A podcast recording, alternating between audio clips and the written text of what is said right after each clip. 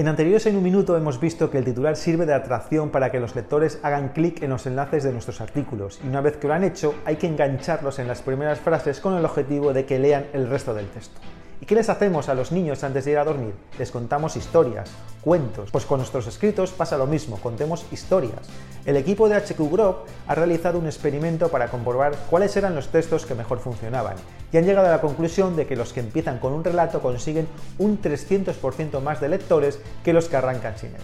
Y no solo esas personas leen los artículos que contienen una historia al principio, sino que llegan hasta el final y están más tiempo en la página, un 520% más para ser exactos. Tras conseguir con un buen titular los lectores entre nuestros artículos, es vital arrancar con una narración que consiga engancharlos. Las historias personales funcionan muy bien. Una vez que han hecho clic, tenemos menos de 10 segundos para coger al lector por la pechera y que lea nuestro texto.